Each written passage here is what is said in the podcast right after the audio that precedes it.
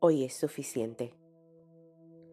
El pueblo de Israel caminaba en el desierto viviendo un día a la vez.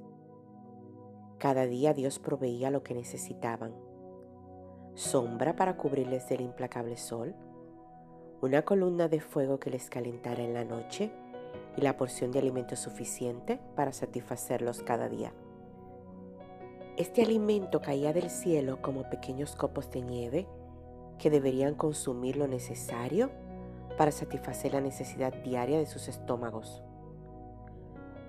Las escrituras registran que el sobrante de este alimento debía desecharse, porque de lo contrario se dañaba.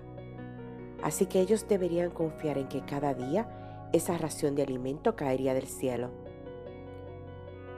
Es difícil confiar cuando la despensa está vacía.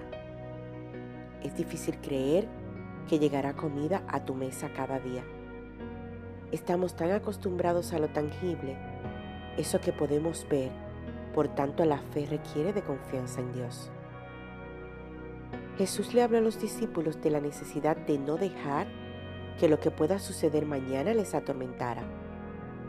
Así que no se preocupen por el mañana, porque el día de mañana traerá sus propias preocupaciones. Los problemas de hoy son suficientes por hoy. Mateo 6:34. Tu día solo tiene 24 horas de rango para preocuparte. Las cosas que te acontecen en este día deberían ser las únicas que acaparen tu atención. Al final del día descansa, relájate, agradece a Dios su fidelidad por tus casi agotadas 24 horas. Mañana Dios enviará otras 24 horas nuevas sustentadas por su misericordia renovada. Este día de hoy ya es suficiente para tu capacidad humana. Así que mire el día de mañana como una oportunidad, seguro y confiado que Dios enviará a tu vida lo suficiente para enfrentarlo. Recibe bendiciones abundantes en este día.